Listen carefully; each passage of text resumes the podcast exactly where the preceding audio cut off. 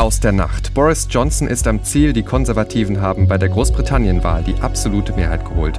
Und jetzt stehen alle Zeichen auf Brexit. Heute in der Rheinischen Post. Die Bilanz vom neuen NRW-Polizeigesetz. Und das kommt auf uns zu.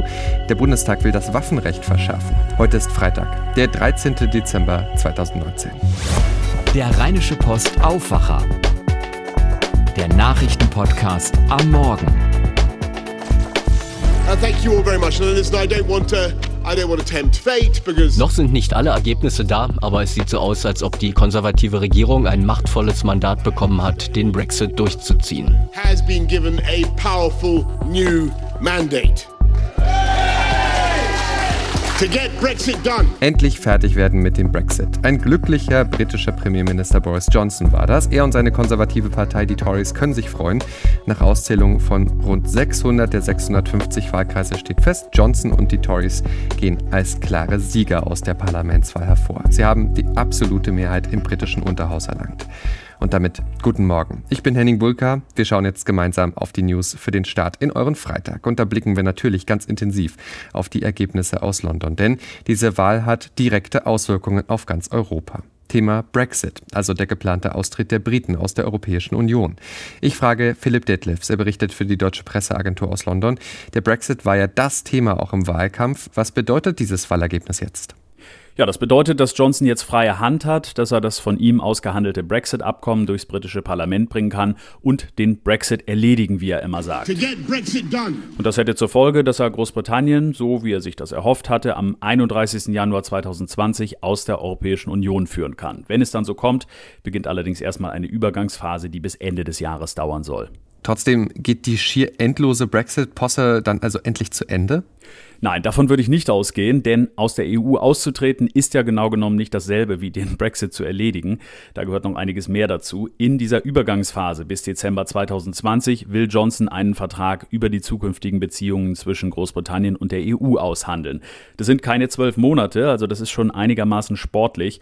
Er könnte zwar auch eine Option zur Verlängerung dieser Frist um weitere zwei Jahre ziehen, aber das hat er ja ausgeschlossen.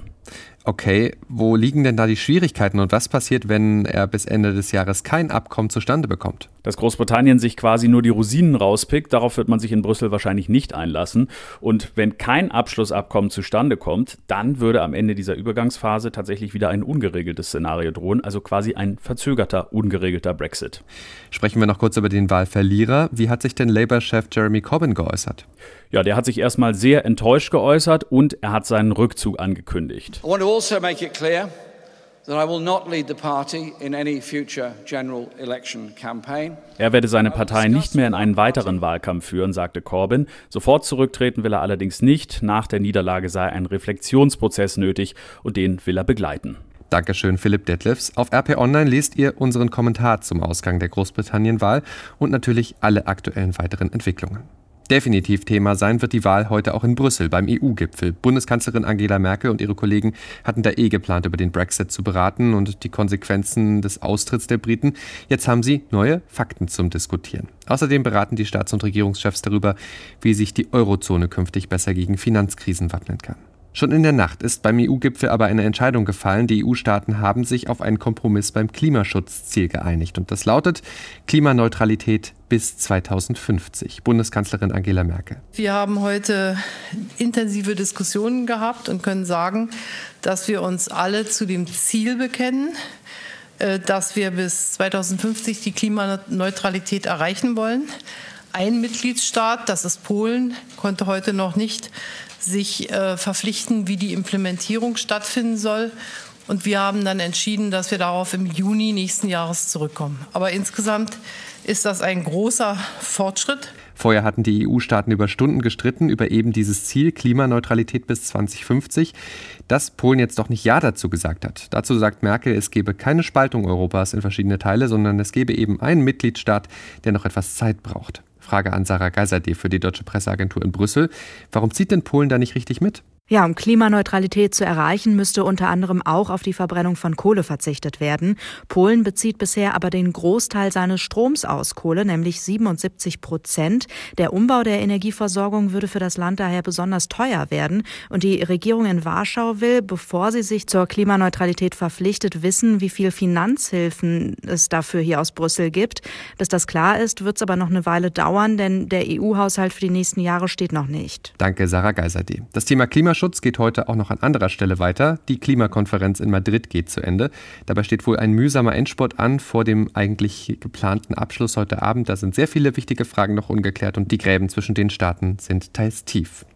Damit zum Sport. Borussia Mönchengladbach ist als einziger deutscher Club in der Gruppenphase des Europapokals gescheitert. Am letzten Gruppenspieltag der Europa League gab es für die Gladbacher nur ein 1 zu 2 gegen Başakşehir aus Istanbul. Trainer Marco Rose und Verteidiger Stefan Leiner waren bei RTL, naja, nicht gerade happy. Dann kriegst du in der 43. das 1-1 und in der 90. das äh, 2-1. Äh, ja, so, so können Fußballspiele laufen. Ja, jetzt müssen wir erstmal durchschnaufen. Eine große Enttäuschung für, für uns, für den Verein, für die, für die Fans natürlich. Insgesamt sind wir selber schuld. Äh, wir haben das Spiel im Griff gehabt, haben die Tore nicht gemacht, haben uns nicht belohnt und hinten eben ähm, ja, zwei Tore bekommen. Und zu den nicht guten sportlichen News kommt noch eine weitere unschöne Meldung rund um das Spiel.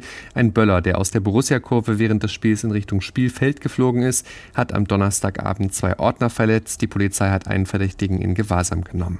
Damit zu dem, was ihr heute in der Rheinischen Post lest. Und da ist das Ausscheiden der Gladbacher natürlich auch ein großes Thema in der Zeitung und auf RP Online. Und außerdem geht es aber auch ums NRW-Polizeigesetz. Lange ist darum gestritten worden, ob es kommt und was genau drin steht, welche Befugnisse die Polizei haben sollte und was zu weit geht. Vor einem Jahr hat die schwarz-gelbe Landesregierung es schließlich beschlossen, das neue Polizeigesetz, und die Behörden ziehen eine positive Bilanz. In diesem Jahr habe die NRW-Polizei zum Beispiel 44 Schleierfahndungen angeordnet. Das bedeutet, dass Personen, Taschen und Kofferräume kontrolliert werden können, auch wenn kein konkreter Verdacht vorliegt. Das war vorher nicht möglich. Jetzt geht die NRW-Polizei mit der Schleierfahndung zum Beispiel gegen Lkw-Diebe und Rocker vor. Eine andere Option des Polizeigesetzes, noch nicht verurteilte Gefährder bis zu 14 Tage festsetzen. Auch das hat die Polizei getan. In drei Fällen vor einem terroristischen Hintergrund heißt es. Das neue Polizeigesetz zeigt deutliche Wirkung, sagt der Landeschef der Polizeigewerkschaft GdP Michael Mertens unserer Redaktion. Verena Schäffer, die innenpolitische Sprecherin der Grünen im Landtag, ist dagegen unzufrieden. Es zeige sich, dass die Mehrzahl der Maßnahmen aus dem neuen Polizeigesetz gar nicht wegen Terrorismusgefahr angewandt worden seien. Das passe nicht zu dem Bedrohungsszenario, das das Innenministerium gezeichnet habe.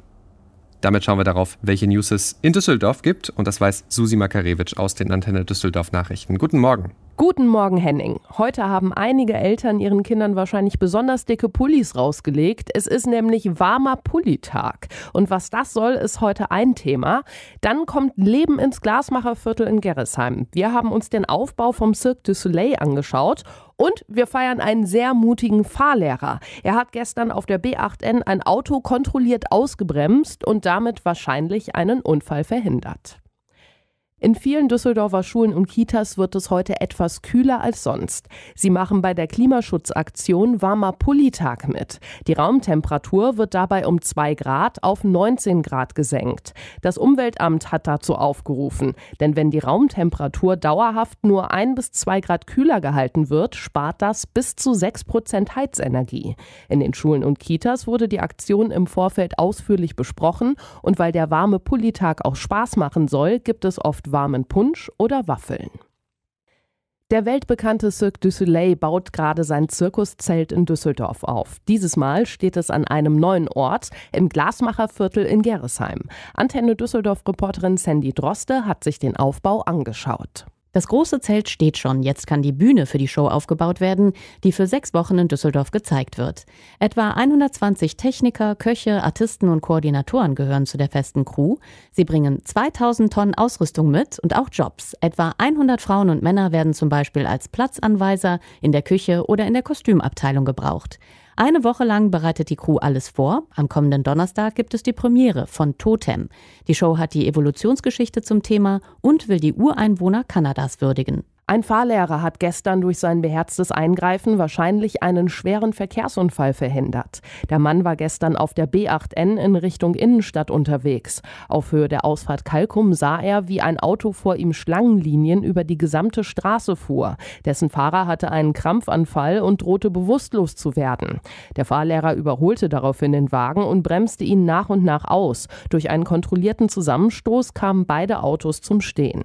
Der Notfallpatient wurde ins Krankenhaus transportiert und die Polizei lobt das Verhalten des Fahrlehrers. Und das war der Überblick aus Düsseldorf. Mehr Nachrichten gibt es auch immer um halb bei uns im Radio oder jederzeit auf antennedüsseldorf.de. Dankeschön, Susi Makarewitsch. Kurz vor dem Wochenende haben wir jetzt noch einen Tipp in eigener Sache für euch, und zwar für eure nächste Shoppingtour. Lasst euch inspirieren mit der neuen Ausgabe von unserem Magazin Düsseldorf kauft ein.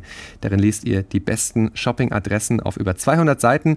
Ihr lernt die wichtigsten Neueröffnungen der vergangenen zwölf Monate kennen und bekommt alle großen Stories zum Megatrend Nachhaltigkeit. Außerdem geht es um den Wandel der Einkaufsstadt und Prominente auf Einkaufstour. Düsseldorf kauft ein, gibt es überall, wo es Zeitschriften gibt oder direkt über rp-online.de slash Magazin Düsseldorf, Magazin Düsseldorf damit UE geschrieben, ich sag's nochmal, rp-online.de slash Magazin Düsseldorf mit UE geschrieben. Schauen wir damit jetzt auf die Themen, die heute wichtig werden. Der Bundestag will in seiner Sitzung heute das Waffenrecht verschärfen. Das Gesetz sieht unter anderem einen Ausbau des nationalen Waffenregisters vor. Schusswaffen sollen so leichter zurückverfolgt werden können. Zu diesem Zweck werden auch neue Meldepflichten für Waffenhersteller und Waffenhändler eingeführt. Außerdem wird die Größe von Magazinen bei bestimmten Schusswaffen begrenzt, um deren Nutzung für Terroranschläge zu erschweren. Auch in Berlin geht es heute um Klimaschutz. Zu den Bemühungen der Bundesregierung gehört hier, dass mehr Elektroautos auf deutschen Straßen unterwegs sein sollen. Und um E-Autos attraktiver zu machen, soll es mehr Ladesäulen geben.